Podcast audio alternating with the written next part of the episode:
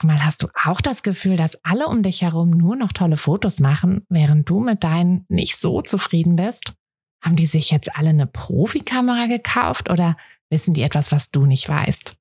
Ich glaube letzteres, denn hinter tollen Fotos steckt oft gar nicht das Mega-Equipment, sondern nur ein paar einfache Tricks. Und wenn du die kennst, dann gelingen dir sogar mit dem Handy tolle Aufnahmen. Also, wie sieht's aus? Soll ich dir diese Tricks verraten? Mache ich nämlich super gern. Melde dich gleich für meinen 0-Euro-Workshop Bessere Bilder an. Dazu suchst du dir unter fotografenschmiede.de slash workshop minus bessere minus Bilder einfach deinen Wunschtermin aus. Und dann gibt es ganz bald eine Person mehr, die auch nur noch tolle Fotos macht, nämlich dich. Also, wir sehen uns im Workshop. In dieser Folge schauen wir uns mal an, was du bei einem Shooting machen kannst, wenn du nicht mehr weißt, was du machen sollst. Also wenn du ein Blackout hast.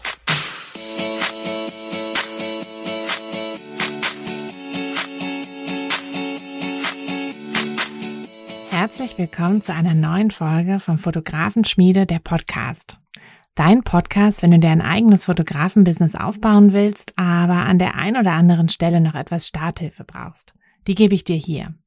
Bist du bereit, mit deiner Kamera richtig gutes Geld zu verdienen? Dann lass uns loslegen. Ein Blackout beim Shooting, das ist wahrscheinlich die Horrorvorstellung von den meisten Fotografen. Das kommt wahrscheinlich direkt hinter ähm, Hilfe, meine Kamera ist kaputt und meine Ersatzkamera auch.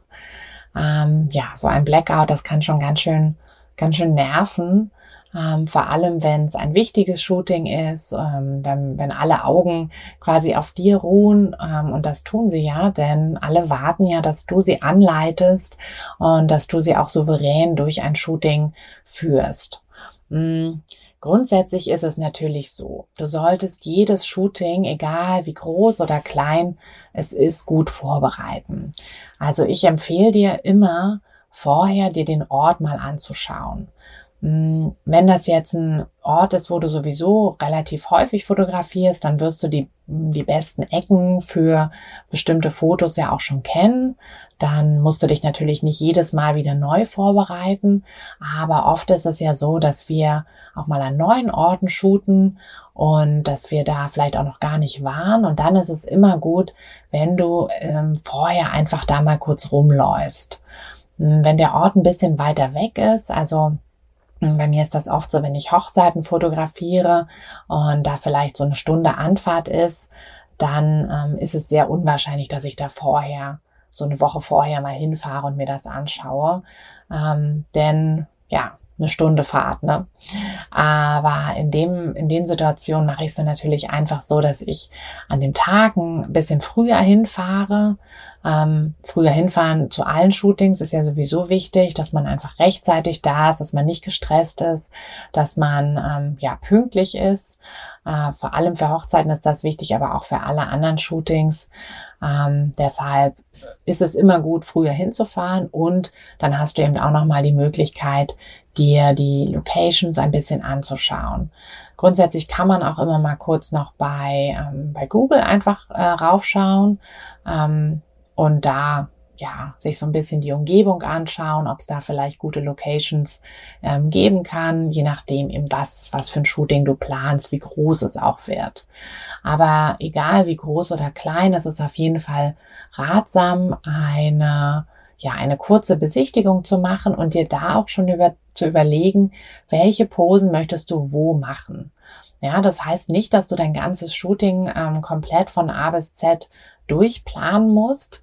Ähm, du willst ja auch noch ein bisschen spontan sein, du willst noch ein bisschen Raum auch für, ähm, ja, für, für die Sachen haben, die da noch kommen können, ähm, die sich halt so ergeben. Mhm, aber du solltest auf jeden Fall schon einen Teil des Shootings irgendwie im Kopf haben, dass du, dass du dich nicht so von, von Bild zu Bild hangeln musst. Ja, also das ähm, ist jetzt nicht der, der Kern dieser Folge, aber das ist auf jeden Fall was, was du immer irgendwie ähm, beachten solltest. So, aber jetzt ähm, sind wir einfach mal, stellen wir uns mal vor, wir sind jetzt in einem Shooting und ähm, ja, plötzlich ist der Kopf leer. Du hast überhaupt keine Ideen mehr.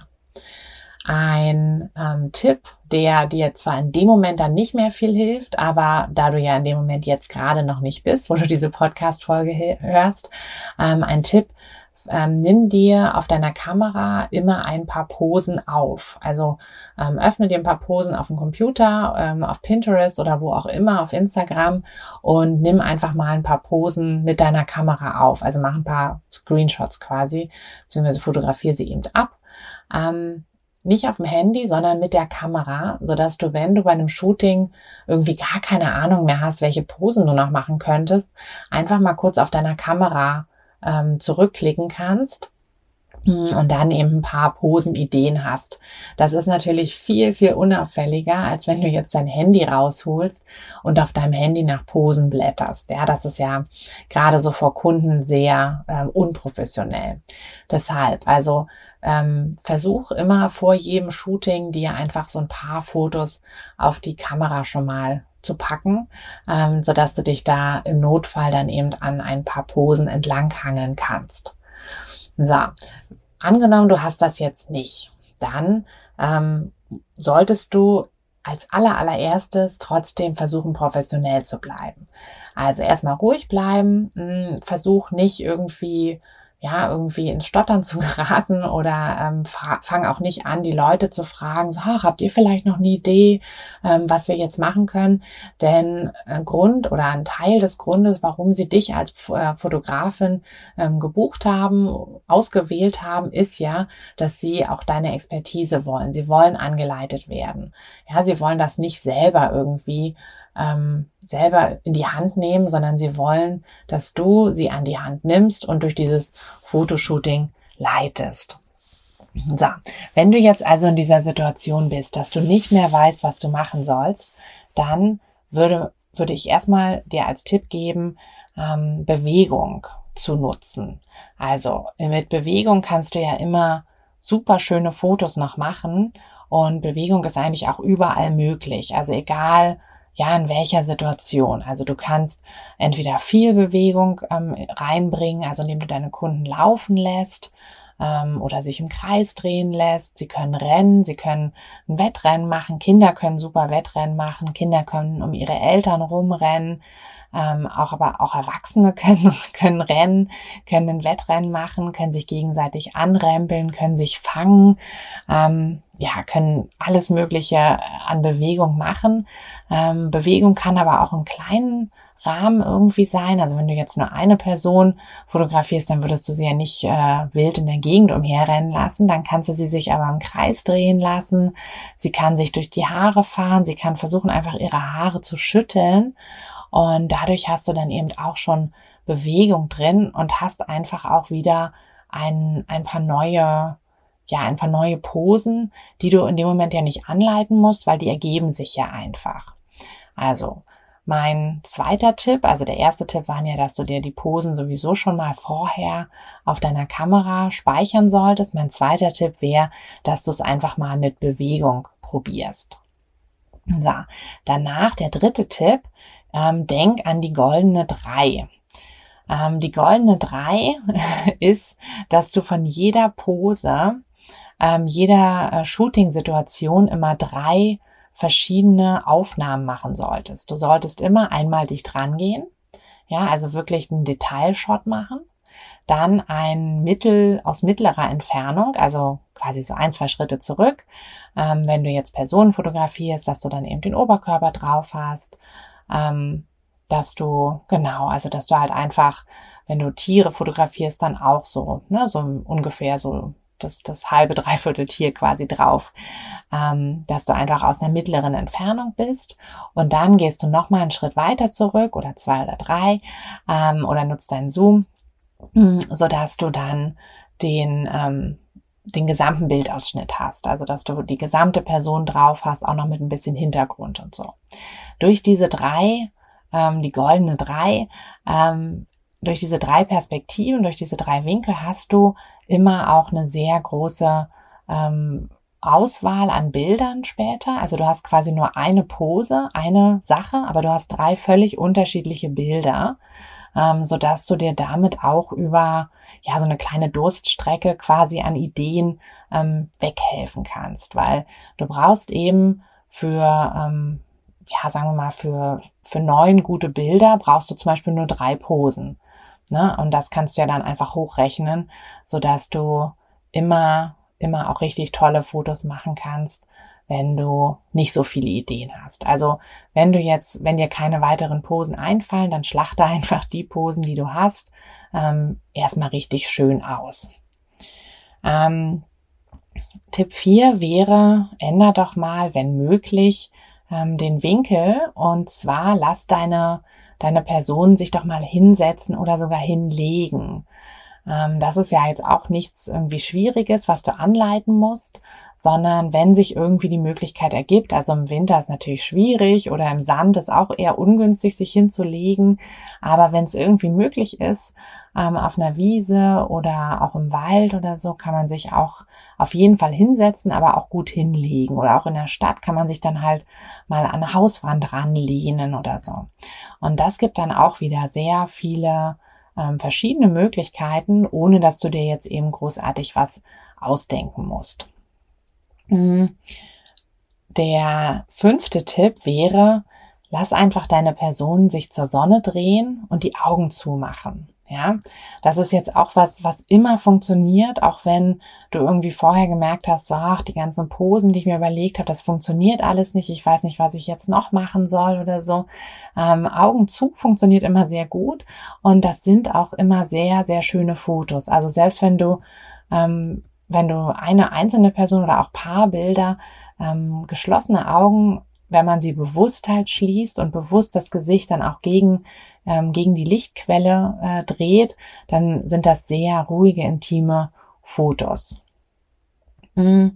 Wenn du jetzt das Problem hast, dass du einen sehr langweiligen Hintergrund oder irgendwie komisches Licht hast und du weißt einfach nicht, du kannst jetzt nirgendwo anders hingehen, aber du weißt einfach nicht, wie du jetzt mit der Situation weiter umgehen sollst, dir, dir fällt da jetzt nicht so viel ein, dann versuch mal mit Details. Also versuch mal dich bei dem Fotografieren auf Details zu konzentrieren und gar nicht so sehr dieses große Ganze, sondern eben möglichst dicht ran. Dadurch hast du dann auch noch eine, noch eine stärkere Unschärfe ähm, von der, vom Hintergrund, so was natürlich dir dann in die Hände spielt, wenn du einen blöden Hintergrund hattest.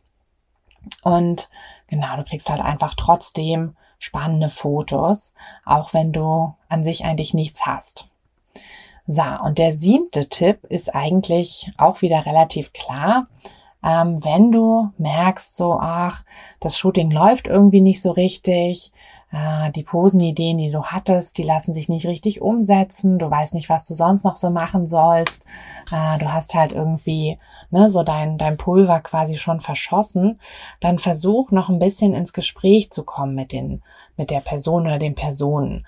Ähm, versuch rauszukriegen, äh, was, was ihnen wichtig ist, was ihnen generell so an, ja, an sich selber wichtig, an der anderen Person wichtig, was ist ihnen vielleicht auch so an, an Bildern wichtig, ja, was für Bilder haben sie normalerweise machen lassen oder ähm, wenn es ihr erstes Shooting ist, was für Bilder schauen sie sich gerne an.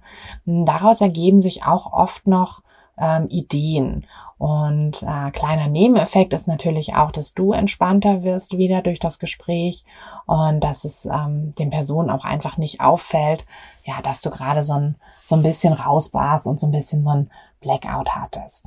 Also keine Angst vor einem Blackout. Das kann immer mal passieren, dass man in einem Shooting plötzlich keine Ideen mehr hat, dass man gefühlt alle Posen schon gemacht hat, aber äh, trotzdem ist noch so viel Zeit oder trotzdem hat man noch nicht genügend schöne Bilder.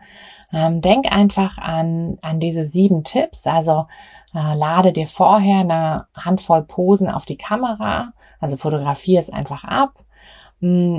Bring, bring Bewegung rein und schau, wie sich dein Shooting dann entwickelt. Also lass die Person laufen, rennen, Fange spielen, sich anrempeln oder einfach nur die Haare schütteln, sich durch die Haare fahren, sich im Kreis drehen. Bring einfach Bewegung rein.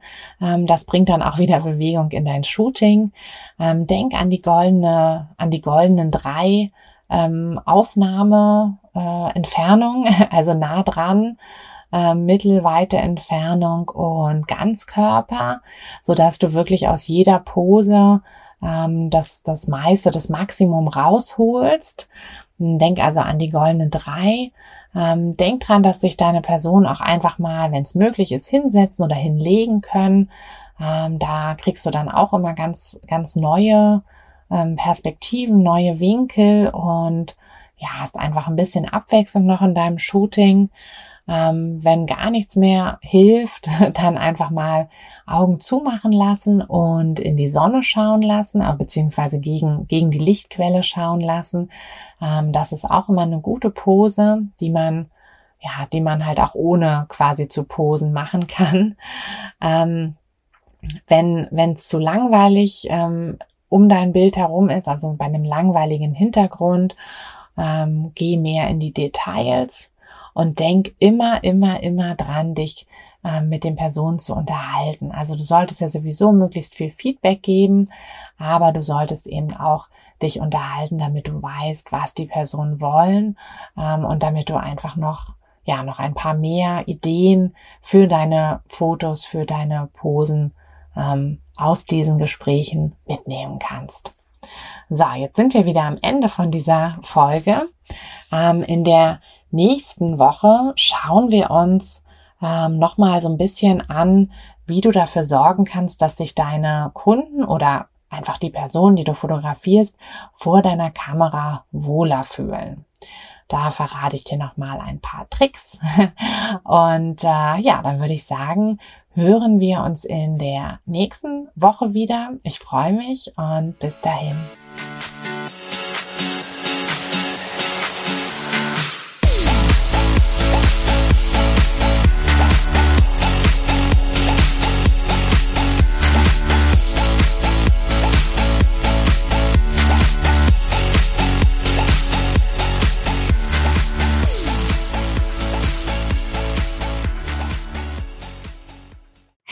Fotografin, hast du dich schon auf die Warteliste für die nächste Business-Kursklasse gesetzt? Nein? Weil du noch keine Fotografin bist oder weil du keine sein möchtest? Weißt du, was ich glaube? Dass du schon viel weiter bist, als du vielleicht denkst und dass du nur noch etwas Hilfe bei den konkreten Schritten in dein Fotobusiness brauchst und jemanden, der dich unterstützt und dir bei Fragen und Problemen weiterhilft. Genau das also, was du im Businesskurs bekommst. Deshalb setz dich am besten gleich auf die Warteliste unter fotografenschmiede.de slash business-kurs. Und dann verwandeln wir bald gemeinsam dein Herzklopfen für die Fotografie in dein Herzensbusiness. Denn dafür bist du doch hier, oder?